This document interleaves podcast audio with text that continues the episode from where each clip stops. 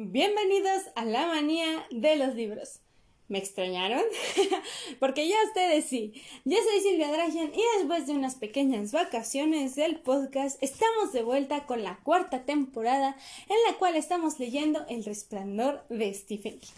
Así que sin más que decir, empecemos con el octavo capítulo antes de terminar esta temporada, es decir, el episodio 50 titulado Retro.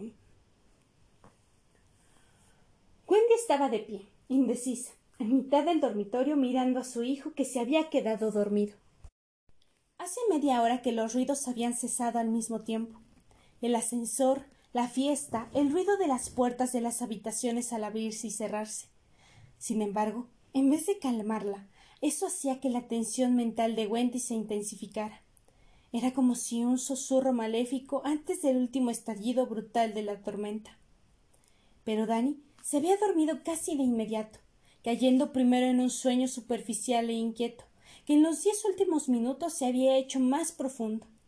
Incluso si lo miraba directamente, Wendy apenas veía en su pecho el lento movimiento de la respiración. Se preguntó cuánto tiempo haría que el niño no dormía una noche entera, una noche sin sueños que lo atormentaran, sin largos periodos desvelado, a oscuras, escuchando algazaras que para ella solo se habían vuelto audibles y visibles en los dos o tres últimos días, a medida que se intensificaba la influencia del Overlook sobre ellos. ¿Auténticos fenómenos parapsicológicos o hipnosis de grupo? se preguntó. No lo sabía, ni creía que eso tuviera importancia. Lo que había sucedido era igualmente horrible. Miró a Dani y pensó Quiera Dios que siga durmiendo. Por más poderes que tuviera, seguía siendo un niño y necesitaba descanso. El que había empezado a preocupar a Wendy era Jack. Con un repentino gesto de dolor se sacó la mano de la boca y vio que se había arrancado una uña al mordérsela. Siempre había tenido especial cuidado con las uñas, aunque no las llevaba muy largas. Al pensar en eso se echó a reír. ¿Qué importancia tenían ahora las uñas?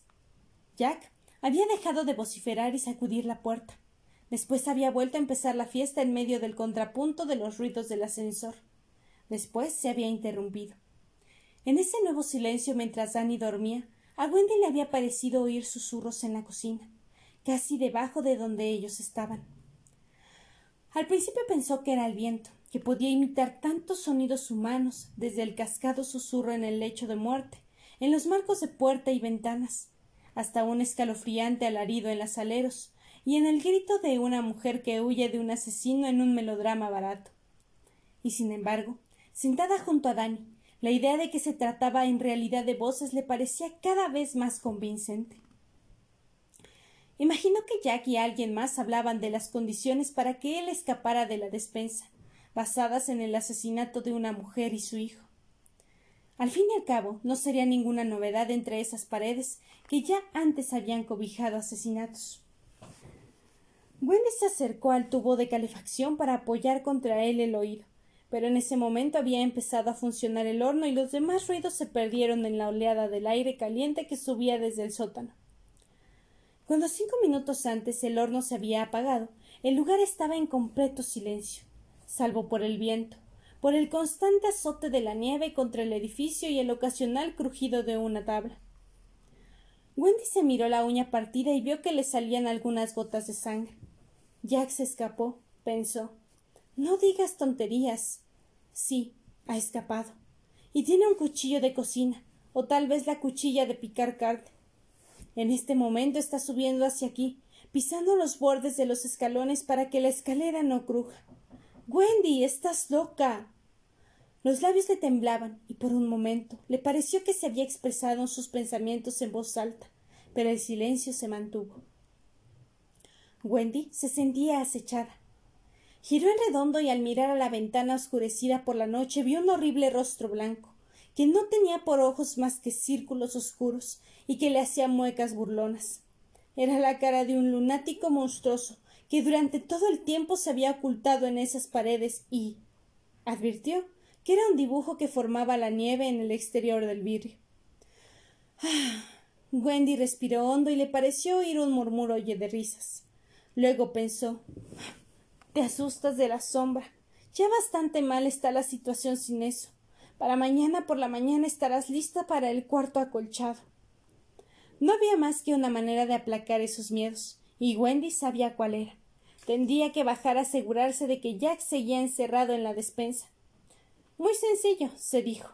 Bajas, lo compruebas, vuelves y de paso vas a buscar la bandeja que dejaste sobre el mostrador de recepción. La tortilla estará estropeada, pero la sopa puede recalentarse en el calientaplatos que tiene Jack junto a la máquina de escribir. En fin, y si él anda allá abajo con un cuchillo, no te dejes matar. Wendy fue hacia la cómoda, tratando de sacudirse de encima el miedo que la oprimía. Sobre la cómoda había una pila de monedas, unos vales de gasolina para la furgoneta del hotel, las dos pipas que Jack llevaba consigo a todas partes, aunque rara vez fumara, y su llavero. Wendy lo levantó, lo mantuvo un momento en la mano y volvió a dejarlo. Acababa de ocurrírsele la idea de echar la llave a la puerta del dormitorio, pero no le gustaba del todo. Danny estaba dormido. Pensó vagamente en la posibilidad de un incendio y sintió que algo más quería acudir a su mente, pero no le prestó atención. Atravesó la habitación y se detuvo un momento junto a la puerta, y después sacó el cuchillo del bolsillo de la bata y apretó con las manos derecha el mango de madera. Lentamente abrió la puerta. El corto pasillo que llevaba a sus habitaciones estaba desierto. Todos los apliques eléctricos de la pared estaban encendidos, a intervalos regulares, destacando el fondo azul de la alfombra con su sinuoso y ondulado dibujo negro. ¿Lo ves? No hay ningún espantajo. No, claro que no. Lo que quieren es que salgas. Quieren que hagas una cosa tonta y femenina, que es precisamente lo que estás haciendo. Wendy volvió a vacilar, sin ganas de alejarse de Danny y de la seguridad del apartamento, y al mismo tiempo ansiosa de asegurarse de que Jack todavía estaba recluido en la despensa. ¿Dónde quieres que esté? Vamos, Wendy. Lo que oíste no eran voces, sino tu imaginación. Era el viento. No era el viento. El sonido de su propia voz le sobresaltó pero en ese sonido había una letal certidumbre que le impulsó a seguir. Pegado a su cuerpo el cuchillo reflejaba la luz sobre el material sedoso del empapelado. Sobre la fibra de la alfombra las chinuelas susurraban. Wendy tenía los nervios tensos como alambres. Llegó a la esquina del corredor principal y se detuvo para echar un vistazo, alerta a cualquier cosa que pudiera ver ahí. No había nada. Tras un momento de vacilación siguió andando, ya por el corredor principal. Con cada paso que daba hacia las sombras de la escalera, su terror iba en aumento y Wendy no dejaba de pensar que había dejado tras de sí a su hijo dormido, solo e indefenso. En sus odiodos el murmullo de las chinelas sobre la alfombra sonaba cada vez más fuerte. En dos ocasiones se volvió a mirar por encima del hombro, para convencerse de que nadie la seguía. Al llegar a la escalera, apoyó la mano en la frialdad del remate que daba comienzo al pasamanos. Hasta el vestíbulo había diecinueve escalones. Los había contado demasiadas veces. Diecinueve peldaños alfombrados y ni un solo Jack agazapado en ninguno de ellos. Claro que no, se repitió.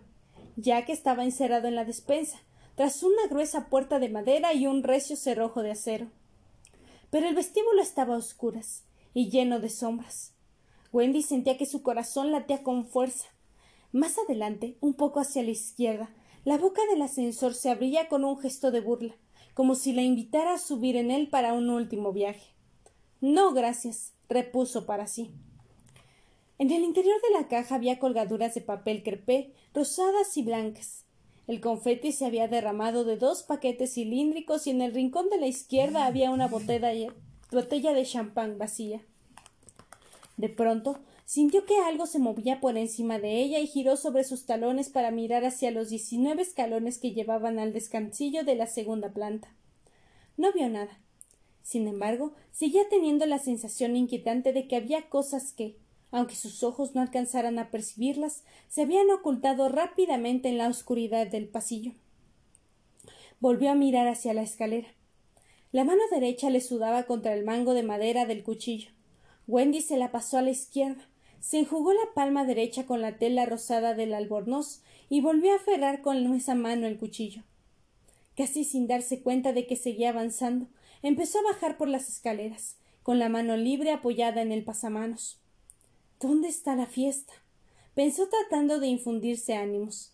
A ver si os dejáis asustar por mí, fantasmas enmohecidos, por una mujer atemorizada, con un cuchillo.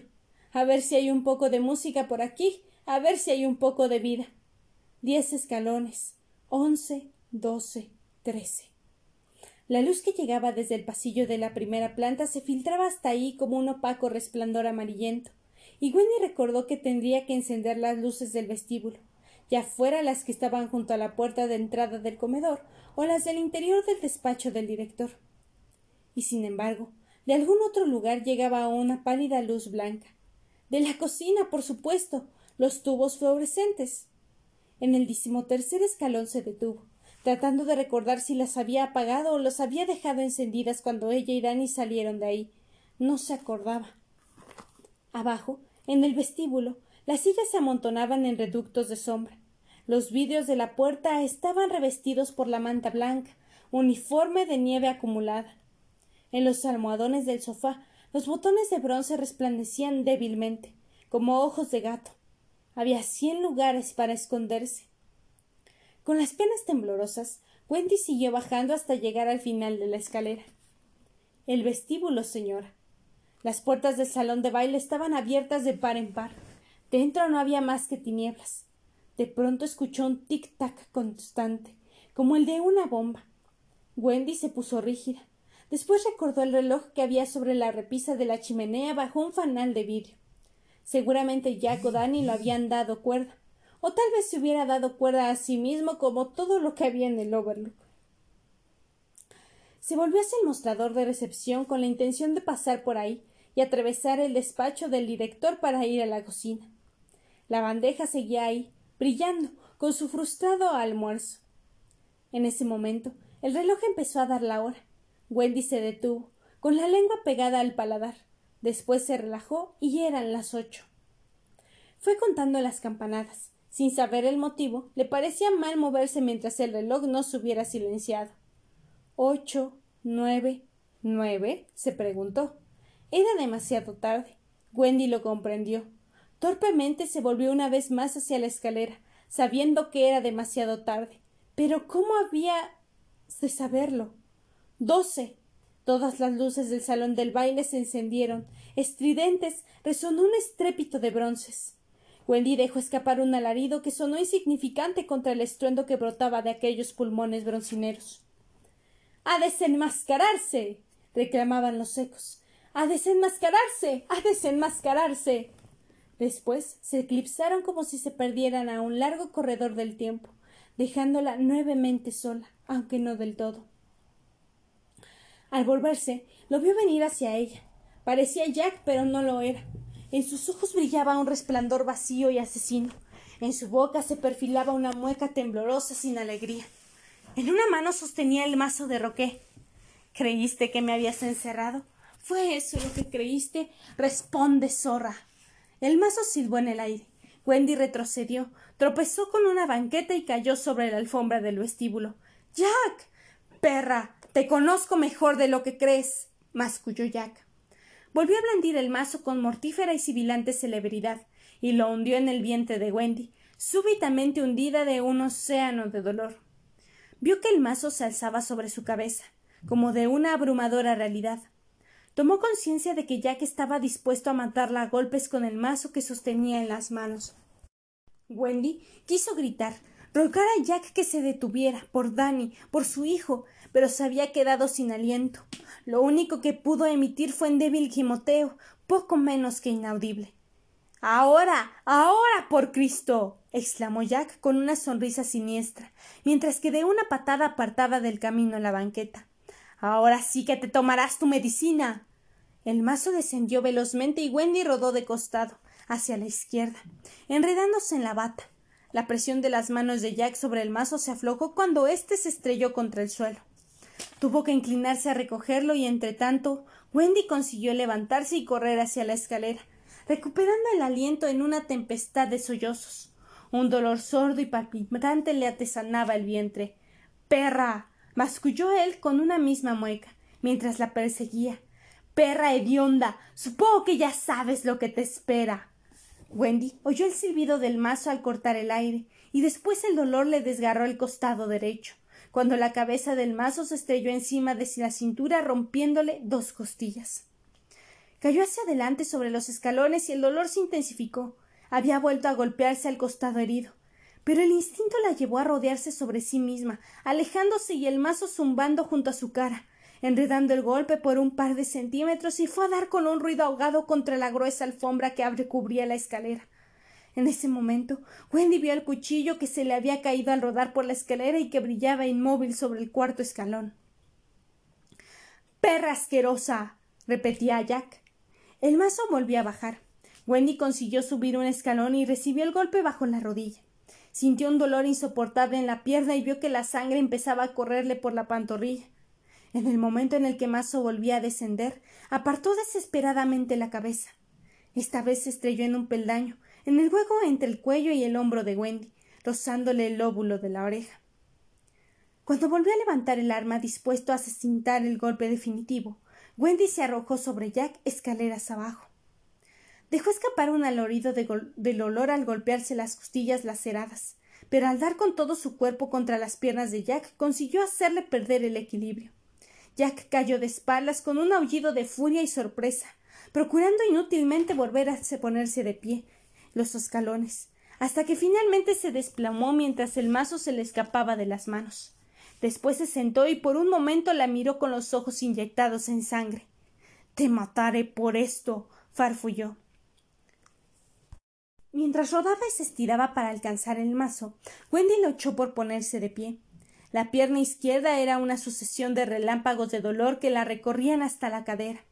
Aunque mostraba una palidez extrema, la expresión de su rostro era resuelta. En el momento en que la mano de Jack agarraba el mango del mazo de Roqué, Wendy saltó sobre su espalda. ¡Oh, santo Dios! clamó en el sombrío vestíbulo del Overlook y le hundió el cuchillo de la cocina en la espalda. Tras el impacto, él se irguió y exhaló un alarido. Wendy jamás había oído nada tan espantoso. Era como si todo el hotel hubiera gritado, las puertas, las ventanas, incluso las tablas. Aquel grito parecía prolongarse mientras Jack seguía inmóvil, rígido bajo su peso. Lentamente la espalda de la camisa de cuadros blancos y negros iba escureciéndose, humedeciéndose de sangre. Después Jack se desplomó y al caer hizo rodar a Wendy sobre el costado herido arrancándole un grito ahogado. Durante un rato ella se quedó inmóvil respirando con dificultad. Solo sentía dolor. Cada vez que respiraba algo la apuñalaba cruelmente en el costado y por el cuello descendía la sangre de la oreja lastimada. No se oía más que el ruido áspero de su respiración, el del viento y el tic-tac del reloj en el salón de baile. Finalmente, Wendy consiguió ponerse de pie y se dirigió tambaleante hacia la escalera. Cuando llegó a los peldaños se aferró al pasamanos con la cabeza baja al punto de desmayarse. Al cabo de unos segundos empezó a subir apoyándose en la pierna sana y haciendo fuerza con los brazos sobre el pasamanos para izarse. Miró hacia arriba pensando que vería a Dani, pero el que en las escaleras no había nadie. Gracias a Dios, se dijo, sigue durmiendo. En el sexto salón tuvo que detenerse a descansar. El aire silbaba dolorosamente al pasar por la garganta como si fueran púas, y sentía al costado derecho como una masa ardiente, hinchada y dolorida. Vamos, Wendy, vamos, muchacha. Cuando consigas interponer una puerta con llave entre los dos podrás ver lo que te hizo. Faltan trece, que no es tanto. Y cuando llegues al corredor de arriba podrás seguir arrastrándote. Te doy permiso. Respiró lo más hondo que le permitían las costillas rotas y subió como pudo un escalón más y después otro. Cuando estaba en el noveno, casi a mitad de camino, oyó la voz de Jack desde abajo. Zorra infame. me mataste. masculló. Sobrecogida por un terror tan negro como la medianoche, Wendy vio por encima del hombro que se ponía lentamente de pie. Tenía la espalda encorvada y de ella sobresalía el mando del cuchillo. Parecía que los ojos se le hubieran hinchado hasta perderse en los flácidos pliegues de piel que lo rodeaban. En la mano izquierda seguía sosteniendo el mazo de roqué con el extremo teñido de sangre. Un pedazo de la bata rosada de Wendy estaba pegado en el centro. Ya te daré tu medicina. Farfulló y empezó a avanzar tambaleante hacia la escalera. Gimiendo de terror, Wendy siguió subiendo por la interminable escalera. Subió diez peldaños, once, doce, pero el pasillo de la primera planta le parecía tan lejano como un inaccesible pico de montaña. Su respiración era jadeante. El dolor del costado se traspasaba frente a sus ojos. El pelo se agitaba de un lado a otro. El sudor no la dejaba ver.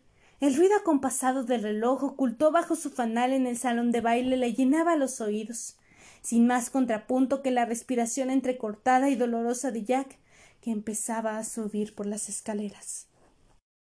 Y bueno, este fue el episodio del día de hoy. Después de casi un mes sin episodios, espero este episodio les haya gustado. Y si es así, háganmelo saber en mis redes sociales. Recuerden que en Instagram me encuentran como La Manía de Silvia Drashen o como Drashen-cosplay y en TikTok me encuentran como S Cosplay.